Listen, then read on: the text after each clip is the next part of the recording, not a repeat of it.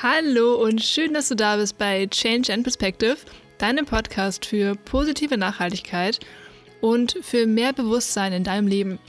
Mein Name ist Katrin David und heute geht es um die Verbindung von Rassismus und Tourismus und wie wir wirklich bewusst reisen können. Ich habe mir nämlich die Frage gestellt, wie ist das eigentlich? Verstärkt Reisen eigentlich unsere Vorurteile nur und unsere ganzen vielleicht rassistischen Denkmuster? Sollten wir reisen? Sollten wir das Privileg, was wir haben mit unserem, wenn du zuhörst, wahrscheinlich deutschen Reisepass oder von wo auch immer du gerade zuhörst, aber sollten wir unser Privileg eben nutzen? Oder bestärkt das nur die Machtverhältnisse, die jetzt gerade bestehen? Also damit meine ich, als Europäer, wo ich in den Süden reise, verstärkt das quasi dieses Machtverhältnis. Und vor allem habe ich mich gefragt, wenn ich dann eine Antwort drauf habe, auf diese ganzen Fragen, wie kann ich denn dann bewusst reisen oder wie kann ich meine Perspektive öffnen? Was ich schon mal sagen kann, ist, es reicht nicht, einfach physisch zu reisen oder physisch den Ort zu verändern, den Kontinent zu verändern, sondern da ist viel mehr nötig, wenn du den Anspruch hast, eben bewusst zu reisen. Und mir ist ganz wichtig, jetzt hier am Anfang der Folge zu sagen, sei offen. Sei offen für das, was ich sage, höre kritisch zu und ich bin auch sehr neugierig und bin immer offen, wenn jemand sich meldet und sagt, hey, das sehe ich anders, ich habe die und die Perspektive, das habe ich noch mitgenommen oder gelernt. Super gerne.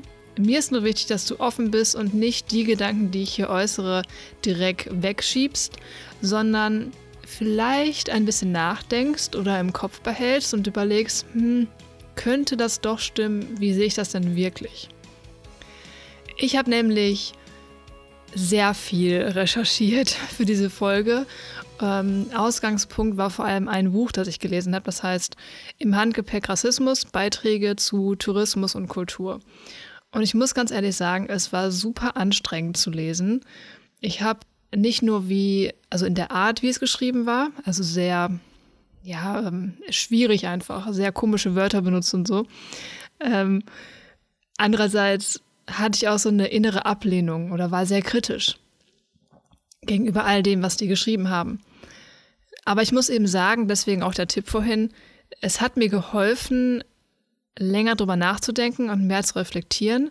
Und es hat im Endeffekt meinen Blick geöffnet, weil ich auch dann selbst überrascht war über das Fazit also von dem Buch und das, was ich gezogen habe. Und ich denke immer noch sehr viel drüber nach, wirklich. Also es sind jetzt sehr viele Gedanken, die kommen, die mich beschäftigen und die keine finale Antwort darstellen sollen, sondern vielmehr dich inspirieren sollen. Also, es geht darum, dass ich diese Thesen und Gedanken aus dem Buch aufgreifen möchte und meine eigenen Gedanken dazu mitteilen möchte. Zuerst möchte ich so ein paar Begriffe erklären um die es geht, wie Rassismus oder Kultur und so weiter. Dann möchte ich darauf eingehen, was die Interpretationen der Begriffe sein können und die Folgen daraus. Also quasi auch so die Verbindung von Rassismus und Reisen, wie das kommt und ja, was daraus entsteht. Dann gehen wir auf Erwartungshaltung ein, die wir vielleicht haben als Reisende, was das bedeutet, die Folgen daraus. Dann kommen wir auf mögliche Chancen und zum Ende gebe ich auf jeden Fall noch Tipps und konkrete Dinge, die du tun kannst und wie du mit dem, was du vielleicht jetzt gleich hörst, umgehen kannst. Also, fangen wir an mit den Begriffen. Ich möchte nur ganz kurz das Thema oder den Begriff Rassismus anreißen. Ich hatte da mal einen Blogbeitrag zugeschrieben, den kann ich hier gerne unten mal verlinken. Es geht eigentlich generell darum, dass lange die Ansicht bestand, dass genetisch oder biologisch eben begründete Unterschiede, dass es die gibt und dass die genutzt wurden für eine Art Ausbeutung. Besonders also eine Art Hierarchie, die geschaffen wurde.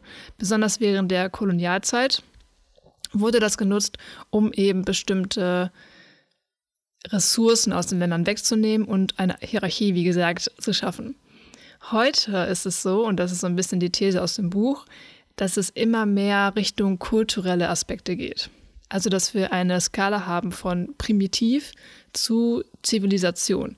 Also, als wäre quasi die Kultur etwas, was an einen Ort gebunden ist, was sich nicht verändert, was man quasi anschauen kann und bewerten kann und was auch eine Person mitnimmt. Also jemand, der vielleicht aus der Türkei kommt oder Muslim ist, dem haftet eine Kultur an und er kann der ganzen nicht entfliehen. Also er ist quasi ein Teil davon. Und eben, was ich gesagt habe, oft wird das so genannt, als dass es so bleibt. Widersprüchlich ist in dem Ganzen, und da gehe ich auch noch später drauf ein, dass wir, also dass einerseits oft eine Abwertung passiert, indem gesagt wird, jemand ist faul oder minderwertig, weil er einer gewissen Kultur angehört. Gleichzeitig wird er aber auch ein romantischer, positiver Blick auf diese oft indigenen Welten geschaffen, wo wir dann sagen, ach ja, die sind ja so naturverbunden und ähm, das ist so toll, was die machen und so. Also da ist so ein Widerspruch, aber da, das kommt nochmal später. Also, das war Rassismus. Dann hatte ich schon angesprochen, die Kultur. Und da gibt es an sich für Kultur super viele Definitionen und Sichtweisen. An sich ist es aber widersprüchlich, wenn man sich anschaut, dass wir einerseits sagen, es gibt diese Hauptströmung von einer westlichen Zivilisation, wo wir sagen, wir haben auch kulturelle Erben wie Gebäude, ähm, Verhaltensweisen, Rituale, sonstiges. Gleichzeitig nehmen wir aber auch, als, nehmen wir auch die Kultur als Gegen- oder Antithese zur Zivilisation, indem wir sagen, das ist etwas Minderwertiges, das ist etwas, was so Tänze darstellt, etwas, was so ein bisschen, ähm, etwas, was ein bisschen barbarisch dargestellt wird. Also die Kultur als so eine Art Skala, wo einmal das Barbarische steht und an der anderen Seite so ein bisschen dieses Zivilisierte. Jetzt habe ich auch schon eigentlich im nächsten Punkt schon die Zivilisation erklärt, weil wir das so ein bisschen gleichsetzen mit einer Art westlich aufgeklärten Lebensweise und uns dadurch so ein bisschen abgrenzen zu dem, was wir als in Anführungsstrichen wild oder nicht zivilisiert betrachten. Ich möchte noch einen Punkt ergänzen zur Kultur. Und zwar geht es bei Kultur oft darum zu sagen, dass jemand oder dass die Kultur anders ist. Also das geht immer um eine Art äh, Differenzierung. Also Kultur schaut auf Unterschiede, auf Dinge, die anders sind. Per se wird oft gesagt, dass da ist keine Wertung drin. Ähm, wo per se, ja, wo ich auch sagen würde, an sich, okay, das stimmt. Aber das ist wieder auch eine These aus dem Buch, dass sobald wir Kategorien und Kultur verwenden und diese Differenzierung vornehmen, können wir die auch einordnen in Nord und Süd zum Beispiel. Also wir halten dadurch, dass wir sagen, es gibt verschiedene Kulturen und die ordnen wir irgendwie ein in verschiedene Länder und Lebensweisen und so weiter, halten wir an der kulturellen Ordnung fest. Also das ergänzt sich quasi gegenseitig. Ich hoffe, das macht gerade Sinn. Also da, ich meine damit, dass wir eine Kultur haben, die schaut auf Differenzen und Unterschiede. Es geht darum zu sagen, derjenige ist anders als ich Dadurch schaffen wir Kategorien und dadurch bestätigen wir dieses Bild von Nord und Süd. Denn immer wenn wir quasi eine Einteilung schaffen von Kulturen, ist so das, was in dem Buch gesagt wird, das kann nicht wertfrei sein, weil wir in einer Welt leben, die von Strukturen, ähm, Hierarchien, Herrschaftsstrukturen bestimmt wird.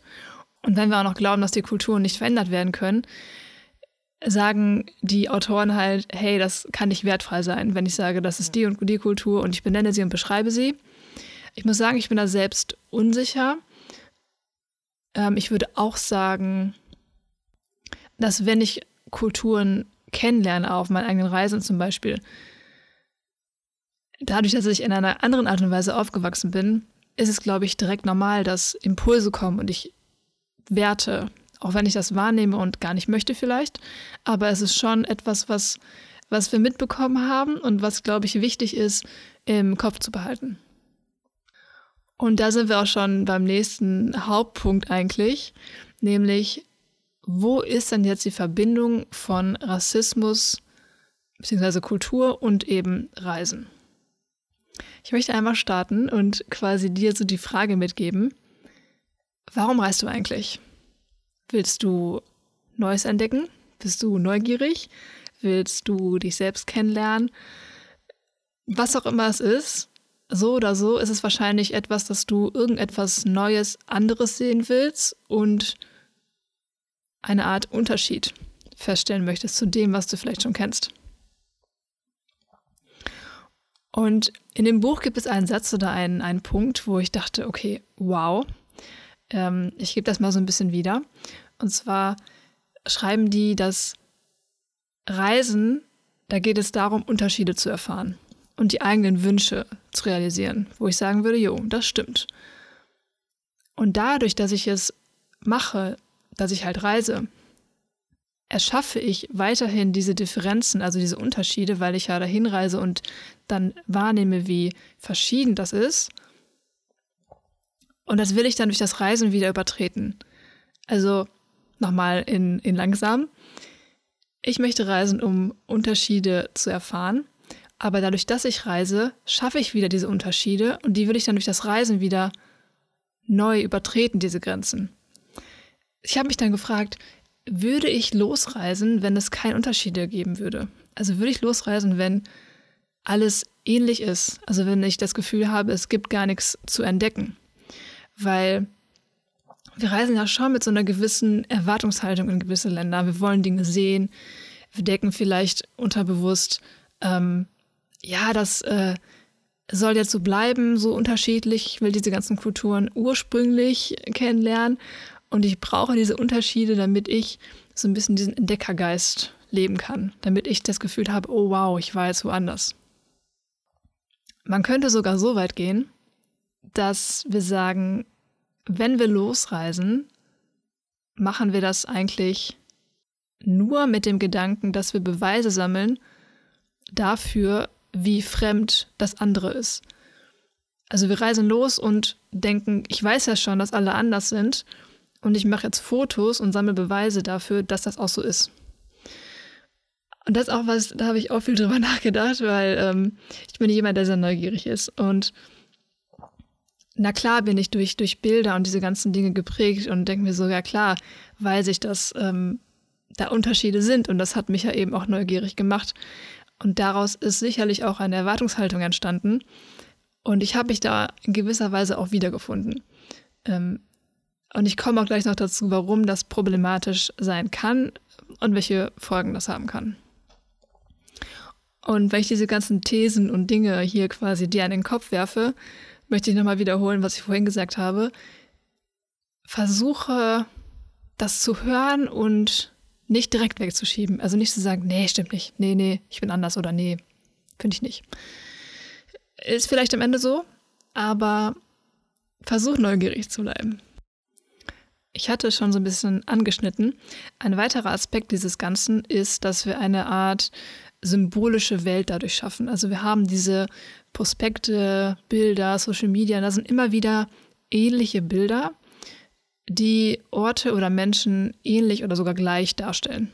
Und ich habe versucht, das so im Kopf so ein bisschen umzudrehen und habe gedacht, wenn jemand eine Erwartung hätte, um nach Deutschland zu kommen, wären das vielleicht auch teilweise, und das habe ich sogar erlebt tatsächlich, von als ich länger in England war, hatten auch immer die Menschen ähnliche Bilder im Kopf.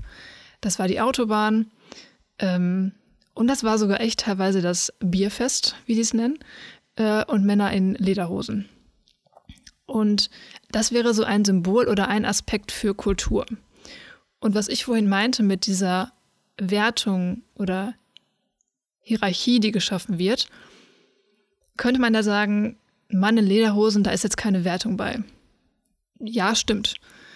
Aber wenn wir dann andere Symbole nehmen, wie vielleicht den Krieger in Afrika, der tanzt, ist da vielleicht doch auch unterbewusst eine Wertung drin, weil wir sagen, der ist vielleicht primitiver. Vielleicht hast du jetzt verstanden, was ich meine, dass wir durch diese kulturellen Differenzen so eine Art symbolische Weltordnung schaffen. Und auf der einen Seite ist das Zivilisierte, der Überlegende, vielleicht auch Weiße und dann auf der anderen Seite der zurückgebliebene Wilde der sich in einer Kultur befindet, die wir bereisen können, die da ist, die ist fest, die ist authentisch, die ist historisch im Stillstand. Und dem gegenüber sind wir, die aktiv, mobil und frei sind. Puh, ähm, das ist halt krass, weil wenn wir da so ein bisschen drüber nachdenken, steckt auch der Gedanke drin von, die sollen da bleiben, die haben ihre authentische Kultur und ich komme dahin als aktive, freie, mobile Person und möchte das entdecken. Ich habe tatsächlich drüber nachgedacht und auch selbst Gedanken wiedergefunden und oft auch gehört von Menschen, die gesagt haben, boah, voll schade, da werden jetzt Straßen und neue Zugänge gebaut zu Tempeln, neue Seilbahnen und voll blöd, die bauen jetzt hier so eine moderne Häuser hin. Das ist ja gar nicht mehr so, wie das authentisch ist. Und da habe ich gedacht, eigentlich, boah, krass, dass wir denken, dass wir einen Anspruch haben, wie Leute leben sollten, dass wir denen quasi so ein bisschen auch mitgeben würden, hey, bleib so, Wandel oder Verbesserung, das braucht ihr doch gar nicht oder sollt ihr vielleicht sogar gar nicht haben. Also wir nehmen uns ein bisschen raus, teilweise das zu entscheiden oder entscheiden zu wollen. Und das ist auch super interessant und widersprüchlich, weil auf der einen Seite stellen wir diese Kulturen oft als ursprünglich, naturverbunden, voller Energie äh, dar und sagen, da sind so Events wie Tanz und Musik was wir voll feiern, wenn wir das sehen können. Und dann sagen wir auch noch, dass das etwas Besseres ist als unsere Zivilisation, weil wir sagen, die sind ursprünglich, die sind noch naturverbunden, das sind wir nicht mehr. Und auf der anderen Seite sagen wir, wenn das ja so toll ist und voller Energie, glauben wir aber auch, dass die anfällig sind für Verunreinigung des Tourismus. Heißt, wir glauben, die sind zwar so toll und naturverbunden und alles und voller Energie, und besser als wir. Aber ja, eigentlich sind die auch ähm, ganz schön hilflos ausgeliefert, weil wir kommen dahin und wir können die einfach verändern und ähm, die haben eigentlich gar keine Chance, weil wir hinkommen und die so beeinflussen mit Tourismus. Also du merkst, es ist einfach extrem kontrovers. Also die Erwartungshaltung. Woher haben wir unsere Erwartungshaltung? Ich hatte schon angesprochen, es gibt ja ganz viele Reiseführer, es gibt Bücher, Social Media und die stellen alle dar, wie hat ein Land zu sein. Also wir bekommen so ein bisschen Vorstellungen und Bilder in den Kopf. Und das Spannende ist eigentlich, dass diese Vorstellungen, das ist uns egal, das soll, das soll gar nicht die ähm, Realität der Einheimischen widerspiegeln, sondern es wird daraus ausgerichtet, was wir als westliche Personen wiedererkennen würden. Also damit meine ich, dass ähm, all diese Menschen und Anbieter und ja, die Leute, die diese Bilder halt machen, sich überlegen, was könnten denn Erwartungen sein der Menschen und wie können wir das genau darstellen? Also es geht quasi um den Reisenden und was der für Erwartungen haben könnte und wie man die in Bildern darstellen könnte und nicht um den wirklichen Einheimischen und deren Realität. Heißt also, vor der Reise ist es so eine Art Fiktion, irgendetwas, was noch nicht da ist. Während der Reise erkennen wir das dann wieder und denken so, ah ja, stimmt, habe ich schon mal gesehen, das, das macht Sinn. Und es geht ganz selten darum, dass wir was Neues entdecken, also was ganz Neues. Und ähm, da habe ich auch innerlich rebelliert, ne? weil ich dachte, nee, ich will das ja wirklich sehen und ich will ja wirklich das wahrnehmen und so. Aber manchmal sind wir dann doch vielleicht auch faul, weil wir denken, ah ja, das habe ich schon mal gesehen und ähm, stimmt ja, so ist es dann. Und wir machen dann immer die ähnlichen Fotos, weil wir genau das ja auch widerspiegeln wollen, was wir selbst erwartet haben. Ähm, es geht sogar so weit, und das ist etwas, was so eine Art Folge auch sein kann, wo ich jetzt darauf eingehen möchte, dass Kultur zu einer Vorführung wird und inszeniert wird, aber bitte auch nach westlichen Ansprüchen. Das heißt, Hauptsache exotisch. Es soll die Bedürfnisse erfüllen und also der Bedürfnisse der Reisenden eben. Und das Krasse ist, dass teilweise Traditionen erfunden werden. Und das finde ich jetzt rückblickend auch bezogen auf meine Reisen sehr schwer irgendwie innerlich rauszufinden. Ich weiß, dass es auf jeden Fall Orte gab oder wo ich dran gedacht habe, wo ich teilweise auch nicht drin war, aber im Buch wird auch ein Beispiel genommen von einem Kulturdorf in Tansania, was quasi so eine Art Dorf ist mit ganz vielen Ethnien und äh, wie Leute leben, wird dargestellt und so. Und das entspricht eben dann nicht der wirklichen Lebensweise, sondern ist so ein bisschen, also ein Symbol für die Erwartungshaltungen der Menschen, die da hinkommen. Da sind dann quasi Teller aus Ton, Schüsseln, obwohl draußen im Dorf zwei Straßen weiter Plastik benutzt wird. Also es erfüllt so ein bisschen, was wird erwartet, okay, dann stellen wir das mal lieber da. Und das ist halt super schade, weil wir bekommen ja auch einen ganz falschen Blick, weil wir eigentlich nur unsere eigenen Vorstellungen erfüllen wollen und die Länder, in die wir reisen, das auch noch tun. Und es geht ja sogar so weit, dass wir irgendwie sagen, ja, ähm, es ist eine authentische Kultur in Anführungsstrichen, wenn sie arm ist. Oder wenn sie auch arm ist, dann ist das wie so eine Art Abkehr von Konsumgesellschaft und wird da so ein bisschen toll dargestellt, weil die ja mit so wenig klarkommen. Und ähm, eine Folge von diesen Erwartungshaltungen ist eben, dass die Länder das halt eben machen, also dementsprechend wollen und so eine Art, hier wird es genannt, Selbstethnitisierung machen. Das heißt, sie schaffen Ethnien, Unterschiede, Rituale und gehen quasi danach dem Wunsch der Authentizität der Leute.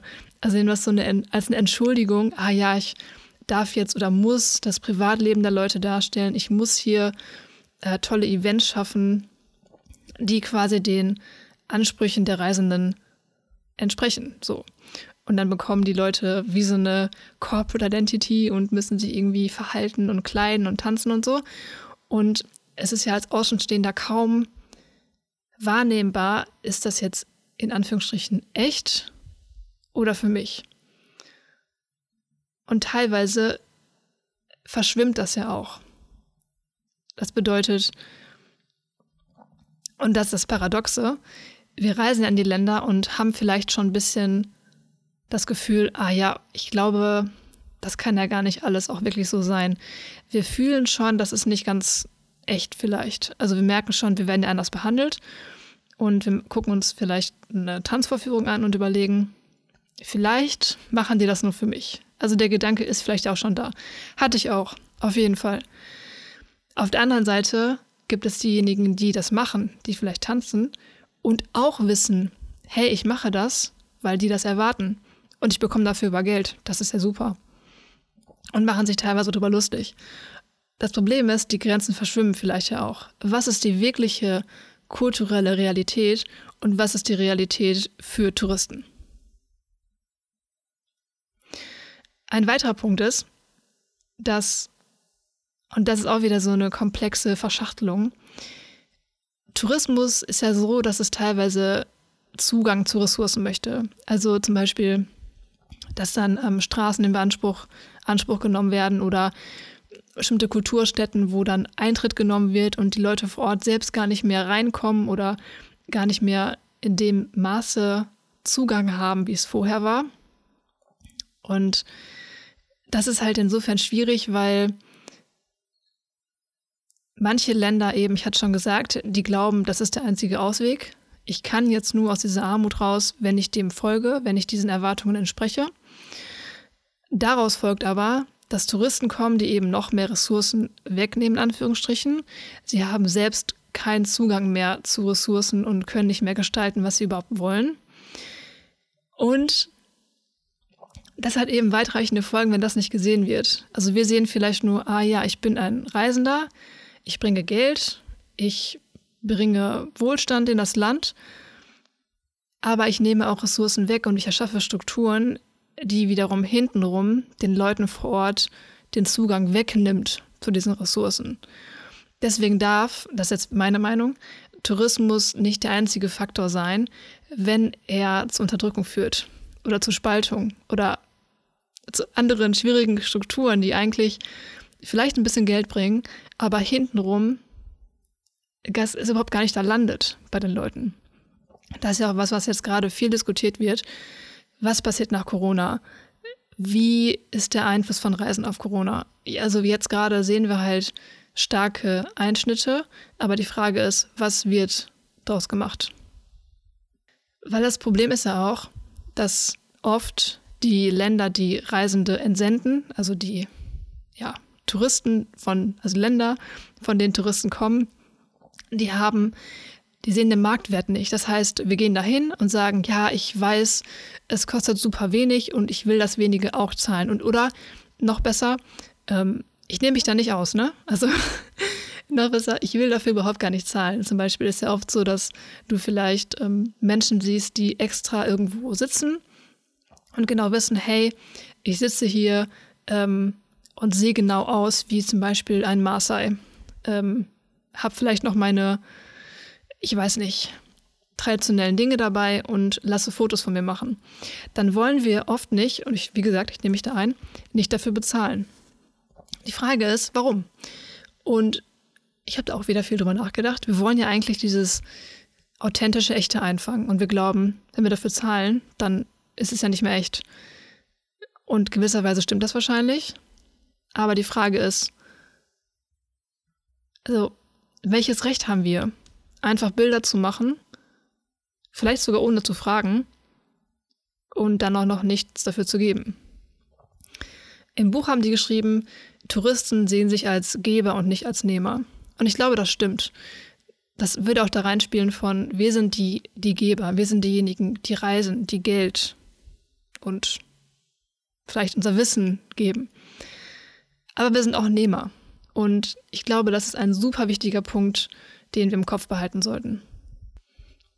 Aber ich, während ich das hier so aufnehme, frage ich mich auch, ob du äh, noch da bist, ob du ähm, ja das hier aufnehmen kannst, weil wie gesagt, ich habe mit diesen ganzen Sachen auch sehr viel, das heißt gestruggelt, das würde ich nicht sagen, aber es hat sehr viel mit mir gemacht. Und es hat auch Zeit gedauert, bis ich so ein bisschen, ähm, ja, alles sortiert hatte und geordnet hatte und mh, mm, einordnen konnte auch. Also gehen wir weiter. Und äh, es bleibt noch ein bisschen unangenehm, aber wie gesagt, am Ende komme ich noch mal zu wirklich guten Perspektiven und vielleicht auch Tipps. Also, was ist also die Folge von den Erwartungen, die wir als Reisende haben an die Länder? Ein Ding ist, dass wir sagen, dass wir bereiste Länder und Menschen wie Objekte betrachten, von denen wir Wissen bekommen können, Selbsterfahrung. Das heißt, wir reisen irgendwo hin und wir brauchen diese Orte und Menschen, um zu erkennen, wie gut es uns geht oder um zu wissen, wie naturverbunden das ist und welche Kräuter die benutzen und keine Ahnung. Das heißt, wir nutzen die so ein bisschen aus, könnte man sagen. Gleichzeitig war es oft so, es gab ja auch diese Forschungsreisen, wo Leute losgereist sind und äh, Erkenntnisse gesichert haben. Das war aber immer auch nur einseitig. Also die Privilegierten, die gereist sind, legen quasi fest, was gesicherte Erkenntnisse sind. Ein Beispiel ist Orientalismus. Spannendes Wort. Ich habe mich da auch nur so ein bisschen eingelesen. Super kontrovers, weil das so ein bisschen als Oberbegriff genommen wurde für östlich, mystisch, weiblich zurückgeblieben. Dabei entspricht das nicht mal ansatzweise der Vielfalt und vor allem auch der Kontroverse, der innerhalb der verschiedenen Länder ja auch stattfindet. Ein weiterer Punkt ist, und da habe ich auch wieder sehr wiedergefunden, dass wir die Erfahrungen, die wir nehmen oder die wir machen, die ja einzigartig sein sollen, damit wollen wir uns abgrenzen gegenüber anderen, aber gleichzeitig wollen wir auch dazugehören zu so einer Gruppe von, ich sag mal, richtig Reisenden. Also wir nehmen dieses, diese Erfahrungen als ein Kapital für unser eigenes Selbstwert. Wir sind so toll, wir haben das und das gesehen, wir waren in so und so vielen Ländern, ähm, wir haben eine noch authentischere Erfahrung gemacht als mein Mitreisender oder so. Das ist halt etwas, und da sehen wir ja auch, wenn wir das so sagen, andere Menschen und Orte eigentlich nur als etwas, was wir dafür nutzen können. Ähm, und leben im Anspruch, dass wir die Einzigen sind, die diese Erfahrung machen dürfen, sollten, könnten. Aber eigentlich reisen wir in den Ländern und bewegen uns dort fort, weil andere das auch tun. Das ginge ja sonst gar nicht. Wir könnten uns ja gar nicht darum bewegen und reisen oder irgendwo übernachten, wenn dann nicht andere reisen würden, leben würden oder ja, generell überhaupt sein würden. So. Ähm, und noch so ein wichtiger Punkt ist, dass wir ja sagen, ja, ähm, wir wollen das so als Gegen, Gegenpol zum hier kapitalistischen System machen. Wir wollen das so selbst machen und äh, anders und alternativ und so. Aber sobald es ja in irgendeiner gewissen Weise angeboten wird, und das kann auch Couchsurfing sein, das kann auch Airbnb sein, findet es sich ja wieder im kapitalistischen System. Also es ist halt ein Widerspruch. Wir sagen, wir wollen es außerhalb des Systems machen, aber um es zu machen, brauchen wir das System. Das ist halt so verrückt, wirklich. ähm, ja. Also kommen wir mittlerweile da an, dass wir sagen, es reicht nicht mehr, nur eine Entfernung zu überwinden, noch quasi weit zu fliegen oder zu fahren, eine weite Distanz zu überbrücken, weil das mittlerweile nicht mehr schwer. Das ist super einfach. Also außerhalb von Corona natürlich. Sondern wir wollen wirklich in das Innere, in den Kern der Orte. Wir wollen in die Privatsphäre, wir wollen das Intimste, so die Poren, das, die Rituale, wir wollen alles irgendwie, wir wollen eintauchen. Das heißt, ähm, es gibt nicht mehr diese Masse an Tourismus, sondern es soll massenhaft eine individuelle, besondere Begegnung kreiert werden. Das ist so, wow, okay, krass. Ähm, ich finde, das stimmt halt voll. Das ist halt was, was äh, mittlerweile wirklich in meiner Wahrnehmung sehr viel wichtiger geworden ist und sehr viel mehr im Vordergrund steht. Der letzte Teil des Buches, und das hat mich sehr überrascht, ähm, ging um Workcamps. Und ich würde mal sagen, das ist auf jeden Fall vergleichbar mit Volunteering. Und ich habe gedacht, das Buch ist ja generell sehr kritisch, dann wird das hier auch so sein. Aber tatsächlich ist da die Meinung ähnlich zu dem, was ich denke. Weil alle Volunteering oder Camps oder was auch immer wurden ja geschaffen aus einem Bedürfnis der westlichen Welt. Also wir wollen helfen zum Beispiel. Und sind deswegen auch keine Garantie für besseres Reisen oder tieferes Reisen. Aber sie können rassistische Muster auflösen und ein Ansatz für Bewegung im Ganzen sein. Das Ganze kann aber nur passieren, wenn wir wirklich bereit sind, uns vorzubereiten, zu lernen und die bereisten Länder einzubinden. Was heißt also Vorbereitung? wenn du quasi vorhast, hey, ich möchte wirklich länger irgendwo sein, ich möchte helfen, ich möchte Volunteering vielleicht machen, mm, dann kann das eine Art Reisen sein, die tiefer geht, wenn wir lernen, den eigenen Blick zu hinterfragen, eigene Bedürfnisse anzuschauen und so die Illusion nehmen von, ah, ich reise dahin und meine Arbeit verändert die Welt. Gleichzeitig kann es auch darstellen, warum eigentlich eine Begegnung auf Augenhöhe so schwierig ist und so ein bisschen diesen romantischen Blick der Armut, was ich vorhin meinte, wegnimmt und wirklich das echte Erleben zeigt. Was auch schwierig ist. Aber hier im Buch, und das ist auch meine Meinung, ist das halt dargestellt als eine Möglichkeit, dass wir Workcamps oder Volunteering oder wie auch immer diese Art von anderen Reisen oder auch Zusammenarbeit nutzen können. Tatsächlich hatte ich ja auch ähm, innerhalb von dem Sozialunternehmen, was ich gerade gründe, ähm, einen Kurs vorbereitet, der sich genau darum dreht, der eben Leute vorbereiten soll und Dinge mitgeben soll, helfen soll, diese wirkliche, echte Begegnung möglich zu machen. Also wie so eine Art Ausbildung zum nachhaltigen Volontier, ähm, wenn dich das generell interessiert, kannst du dich super gerne unten eintragen in den Newsletter von ähm, Give and Grow, weil da werden wir, wenn wir so etwas machen in Zukunft, auf jeden Fall drüber quatschen und ähm, dich da auf jeden Fall kontaktieren und nochmal fragen, was so deine Fragen sind.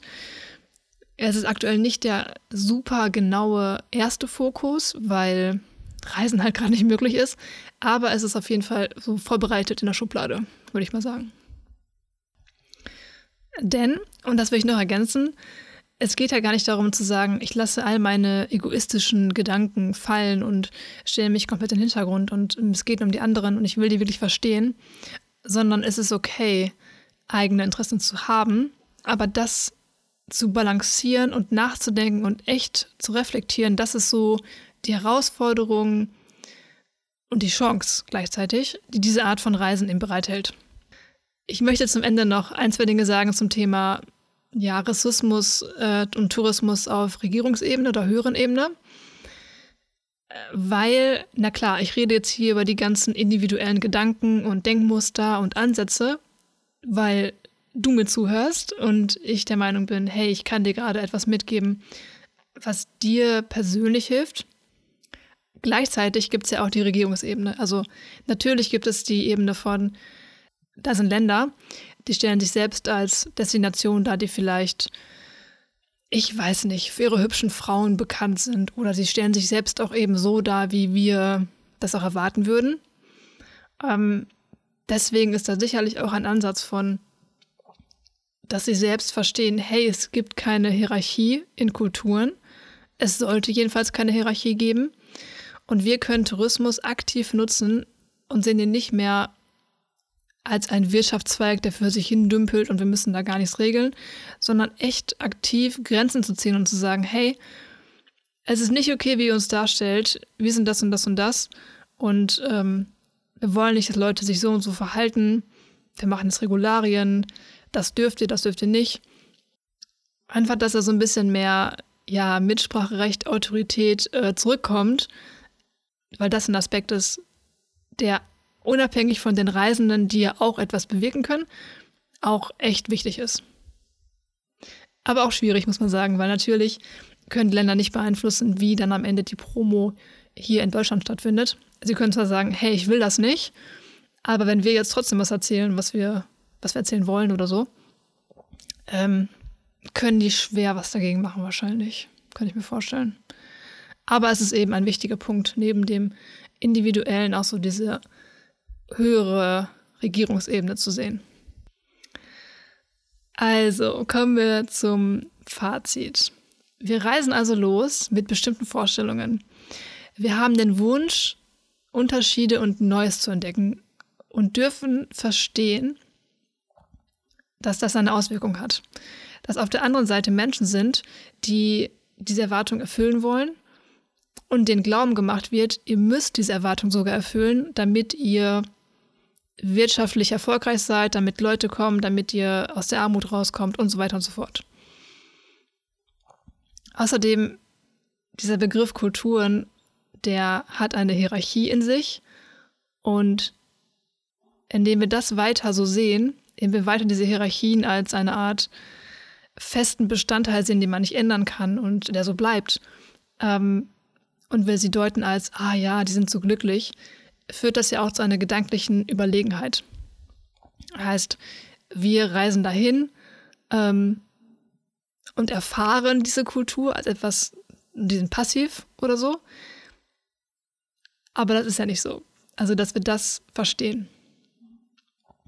Es reicht also nicht loszureisen, sondern wir dürfen uns vorher informieren. Wir dürfen offen sein, dass es vielleicht doch anders ist, als wir denken. Und mein Haupttipp ist, glaube ich, hinterfrage. Wenn du irgendwas siehst, denkst du direkt darüber nach, hey, sehe ich das jetzt gerade oder nehme ich das wahr, weil ich das wahrnehmen will?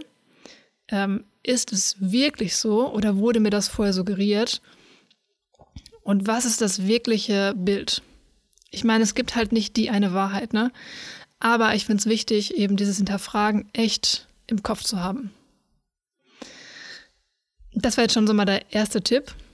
Ähm, ein weiterer Tipp würde ich sagen ist, wenn du reist und ähm, eben nicht nur auf Differenzen Ausschau hältst, sondern schau nach Ähnlichkeiten.